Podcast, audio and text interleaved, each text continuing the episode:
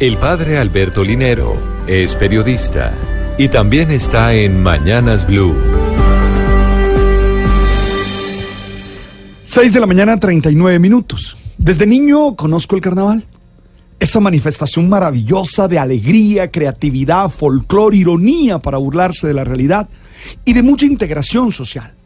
Oye, todos, de hecho, la encuesta este año que hizo el Servicio de Información Turístico del Atlántico habla de que el 74.6% de los barranquilleros o habitantes de esta ciudad asistirá al menos a uno de los eventos del carnaval.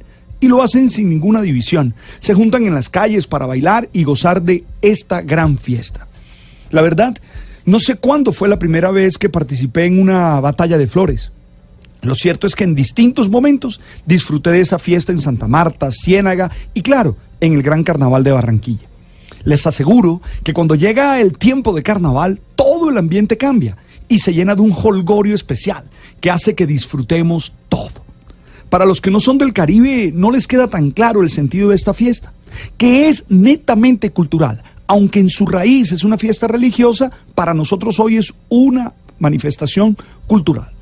Tengo que decir, en este contexto, que el carnaval es una celebración popular que tiene lugar inmediatamente antes de la cuaresma cristiana. Tú sabes que esta se inicia con el miércoles de ceniza y que tiene fecha variable entre febrero y marzo según la fecha de Pascua que se hace con el calendario lunar. El carnaval combina elementos tales como disfraces, grupos que cantan coplas, desfiles y fiestas en la calle. Son muchos los lugares en los que se celebra el carnaval. Son famosos los de Río de Janeiro, Venecia y claro, el de Carnaval de Barranquilla.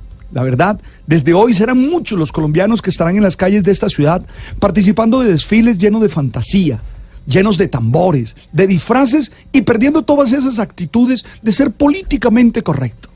Recordemos que el carnaval cuenta con dos designaciones, Patrimonio Cultural de la Nación y Obra Maestra del Patrimonio Oral e Inmaterial de la Humanidad, títulos otorgados por el Congreso de la República y por la UNESCO respectivamente. Ey, pero no solo es una fiesta, sino que es una mm, acción económica.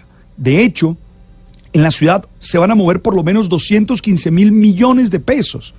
Estos recursos dinamizan la economía local. Oye, en las fiestas del Garabato, donde le mamamos gallo a la muerte, en el Congo Grande, donde se simulan con vestidos de colores las fuerzas guerreras de las tribus africanas, el Torito, donde se remeda la persecución de un toro en las calles de la ciudad, las farotas, que son esas danzas que nos recuerdan la participación de los gitanos en esta fiesta. Allí vamos a ver la manifestación cultural de todo un pueblo desde ya, estoy preparándome para ver las burlas picantes de los acontecimientos de la realidad nacional, en las parodias que con mucha gracia se harán en los distintos desfiles, y las llamadas letanías, donde teniendo el tono de las letanías cristianas se hacen complas para burlarse. Definitivamente el carnaval es alegría y estamos preparados para ello.